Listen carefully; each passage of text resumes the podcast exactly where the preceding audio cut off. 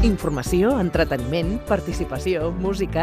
Estoc de ràdio, una combinació perfecta. Tinc aquí un parell de preguntes inicials pel nostre convidat. La primera pregunta seria...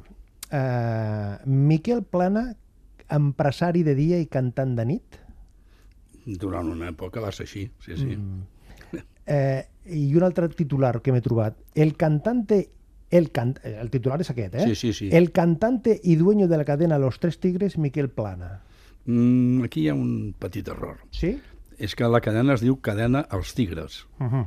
no els tres tigres. Molta gent ho diu, eh, però no. Sí. I després, la segona part de la pregunta era... No, era eh, que diu que posen primer l'accent al el cantante i dueño de la cadena Los Tigres, o sigui, Sí, sí, o sigui sí, sí. Li, li posen l'accent més a la- a- a- a- a la- a l'activitat de cantante més el que d'empresari. Bé, segurament, mira, ja et diré que jo vaig començar a cantar als 40 anys, o sigui, i per culpa de, de, del Jordi Milan de, de la Cubana. O sigui, que jo no havia cantat mai. bueno, de petit, de jovenets, als 17 anys o així, sí que teníem un grup, però no teníem ni Un guitarres. grup? Un grup? Bueno, Quin nom tenia el grup, te'n no, recordes? No me'n recordo. Però, però quina, quina, quina, quina mena de música feu allà? Que era... No, pots comptar, si eren els anys 60, Uh -huh. eh, cançons dels Tintops. Els Tintops, no? Dels Tintops, que eren, eren els que traduïen a l'espanyol, eren mexicans. Sí. i traduïen a l'espanyol el que passava als Estats Units, o sigui, en l'època del Elvis Presley i de, de, de, del Little Richard, tot això, i del, del, saps? Aquests ho feien en espanyol. I per, això has, castellà. I per això has triat la, can, la cançó aquesta del rei criollo de los Tintops, no? És que m'agradava molt. Sí? Sí, sí, sí. La ballem o què? Com la, la ballem? Sí, home, sí o no? No estic per ballar, ja! Mira, era, era bona. És que me la van fer cantar la, els de la Cubana. Amb el meu 40 aniversari, que no els coneixia ningú llavors. No sabéis aquesta cançó? La gente que lo ve dice que es el mejor y todos lo conocen como el rey del rock. Le dicen ven, ven, ven. Era, era, era, era la, la cançó del, de l'Elvis, Los King, mexicanos, sí, los mexicanos. King Creole. Los mexicanos traducían muchas de canciones. Sí. eso, mucho, había muchos, mu- muchos grupos claro, como mexicanos. estaba cerca, ¿sabes? Y aquí... eh, Aquí bueno, llegaban a las a, a- llegaban las canciones a, a la base de esa de Madrid, de, de los aviones. Cinco Pero allí lo tenían después. al lado, sí. Bueno, esta es la voz de Carlos Núñez, que Pero- también se, se ha unido a la, a la Hola. conversación. Hola, hola. Buenas. Eh, Carlos, luz roja, micrófono abierto. Es un concepto que funciona en la radio. Luz roja, micrófono abierto. Bienvenido, Carlos Núñez. Hay otro que funciona, espalda no ver luz roja. Ven, ven que te quiero ver bailar. yeah. Le dicen ven, ven, ven, ahora es tiempo de gozar. Yeah, go.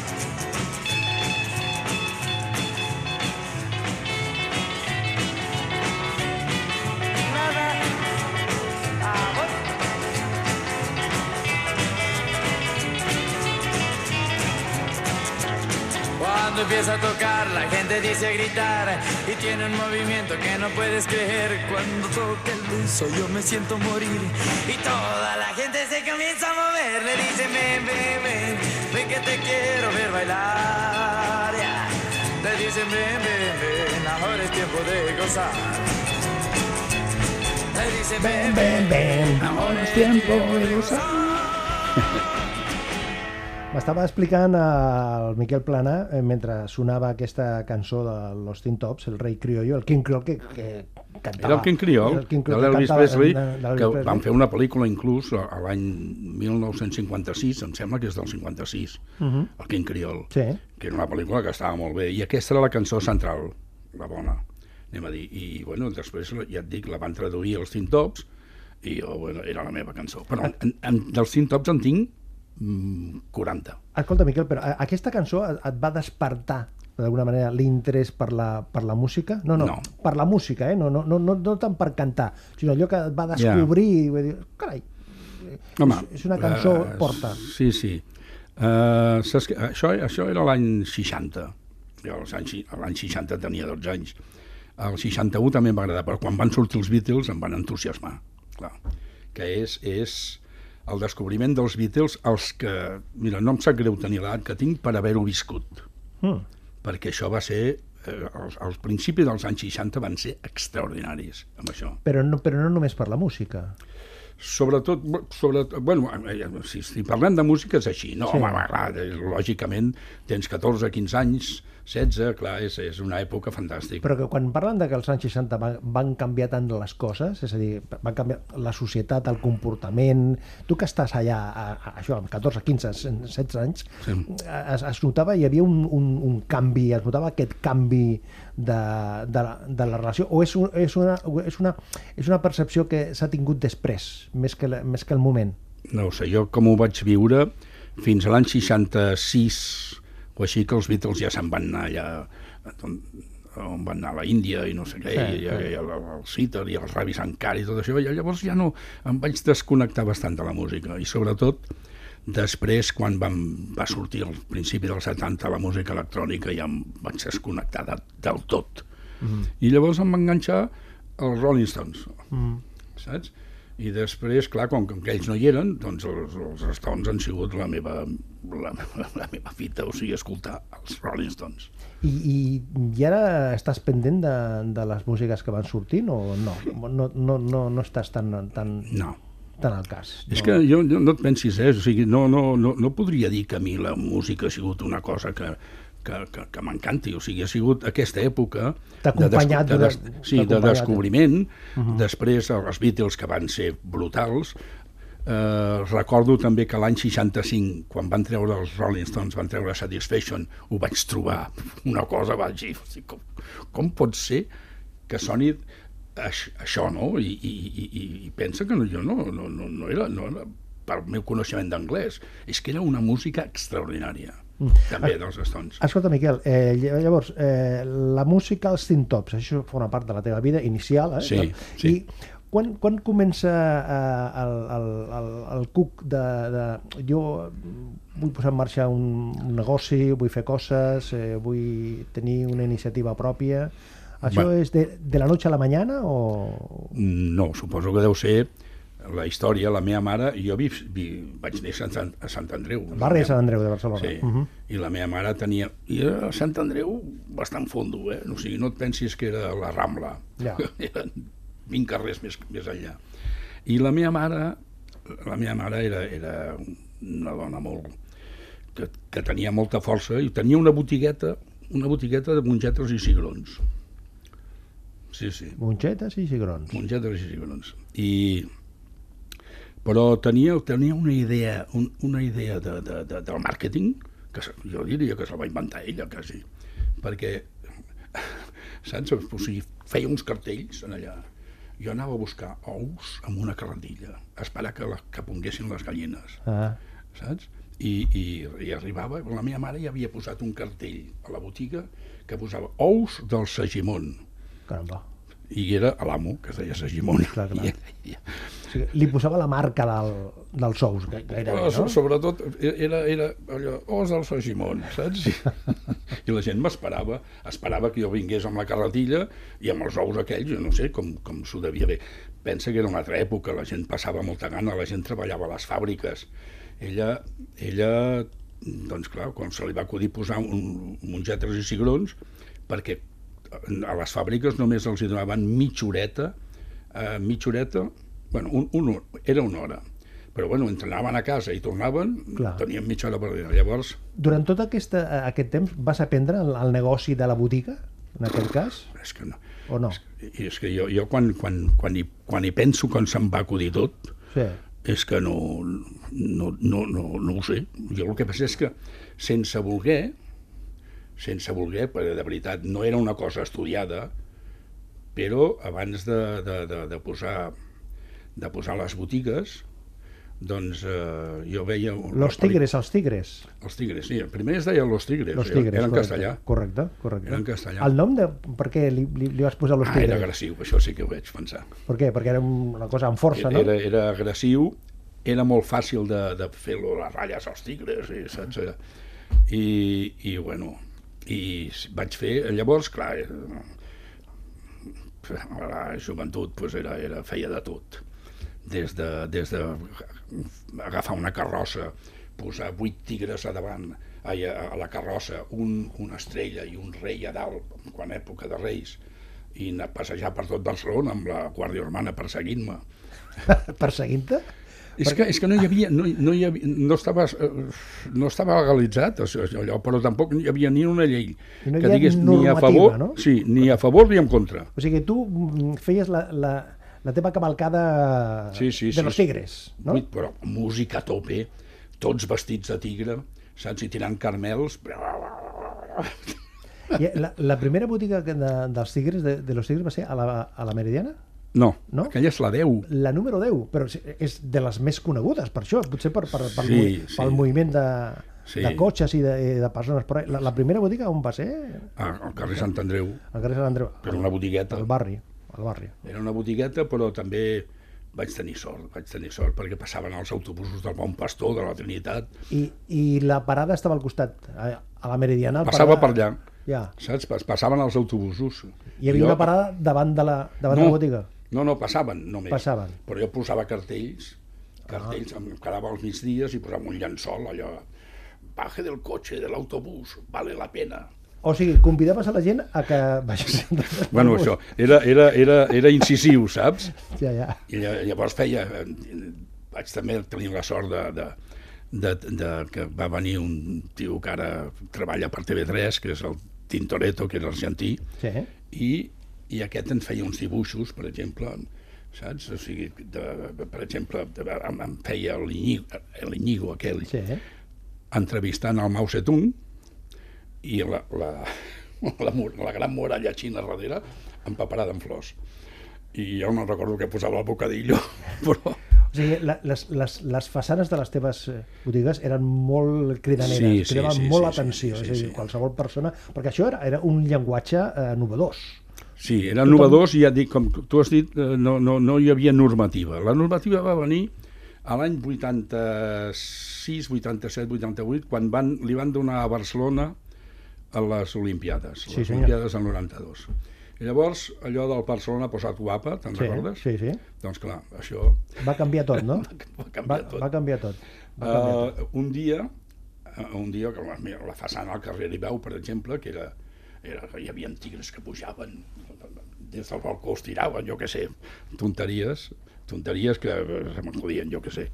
I hi havia TV1, TV2 i TV3 a les 8 del matí, saps? O sigui, enfocant tots per, perquè, perquè era notícia, i un, un camió de l'Ajuntament amb, i obrers picant-la, traient la façana. Caramba. Barcelona recupera les seves façanes. Primera plana, plana de l'avantguàrdia que va ser durant anys, la gent m'ho deia, saps? Ha sortit de la primera plana de l'avantguàrdia, sí, sí. Com els obrers desmuntaven la façana de... Però escolta, Miquel, tu, tu és conscient que ets el responsable de, de molts eh, canvis de paper pintat de, de les parets, no? I de moltes pintures, o sigui... I també responsable de l'altre.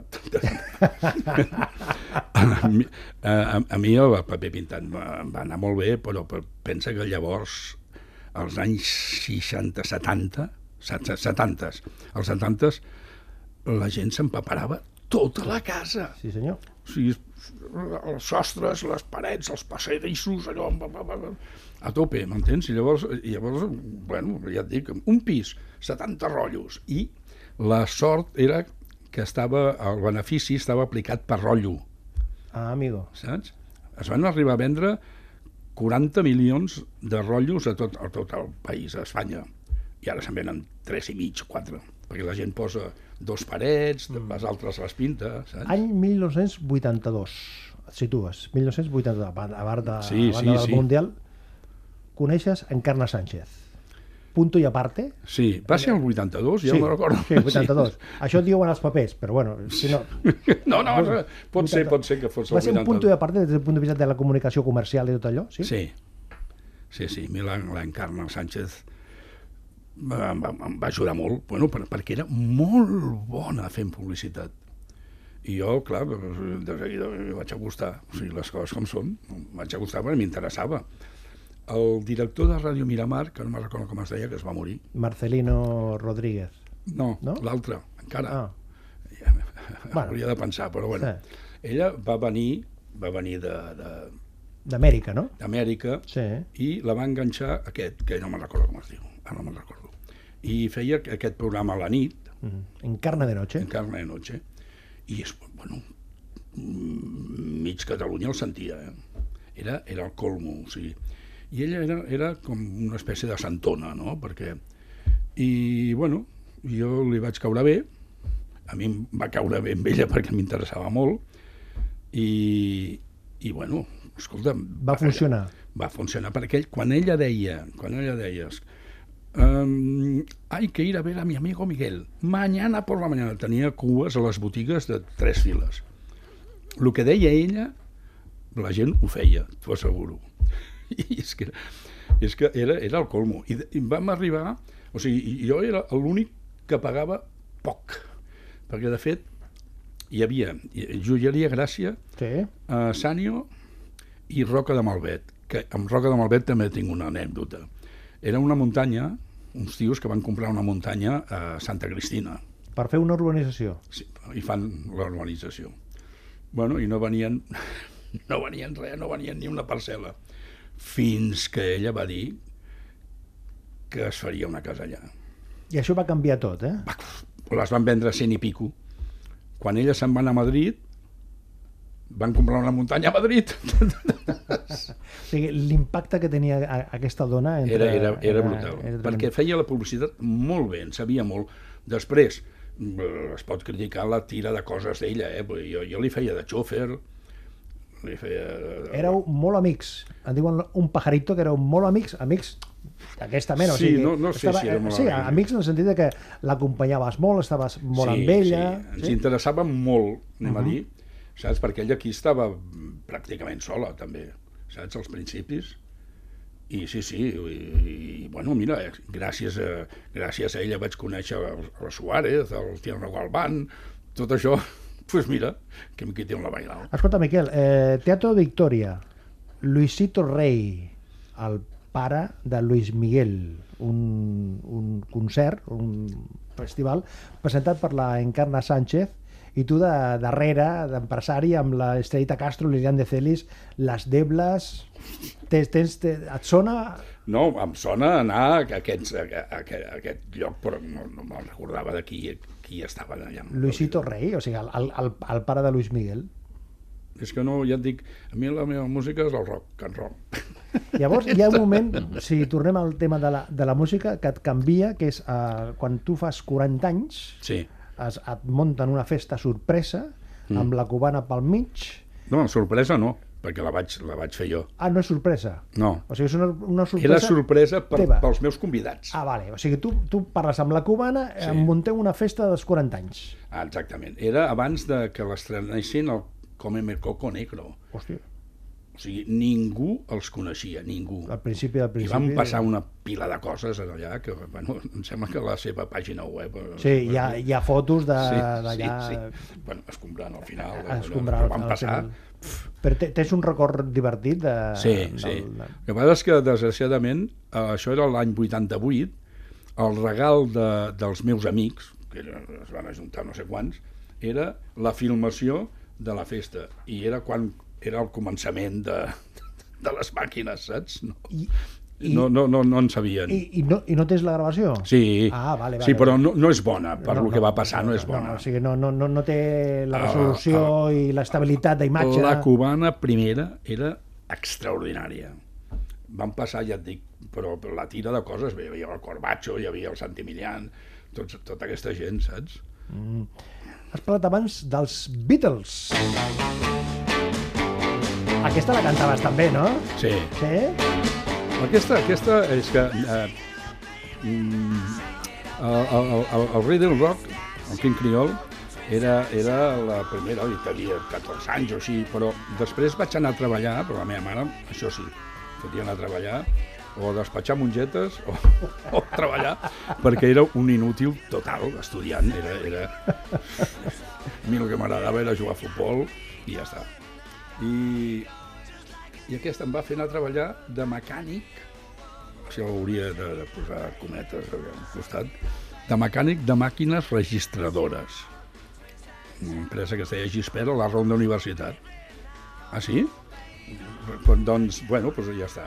Però eh, com, com, com tenia 14 o 15 anys, no sé què, la, la única feina que feia era anar a buscar aigua a la font pels operaris.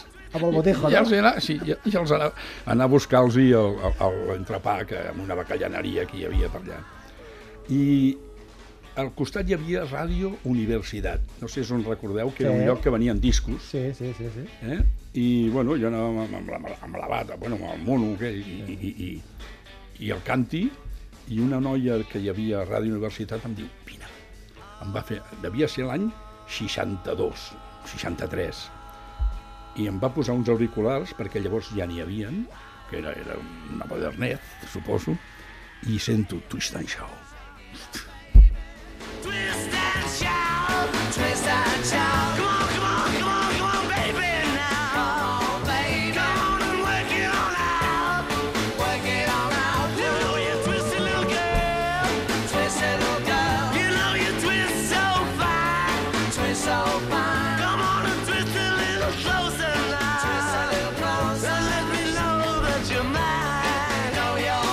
Escolta, eh, amistat eh, al llarg d'aquests anys amb moltíssima gent, molt, moltíssima gent coneguda, coneguda i molts amics. Eh, la teva relació amb, amb la infanta Cristina i amb, amb l'Iñaki Urdangarín, com va anar?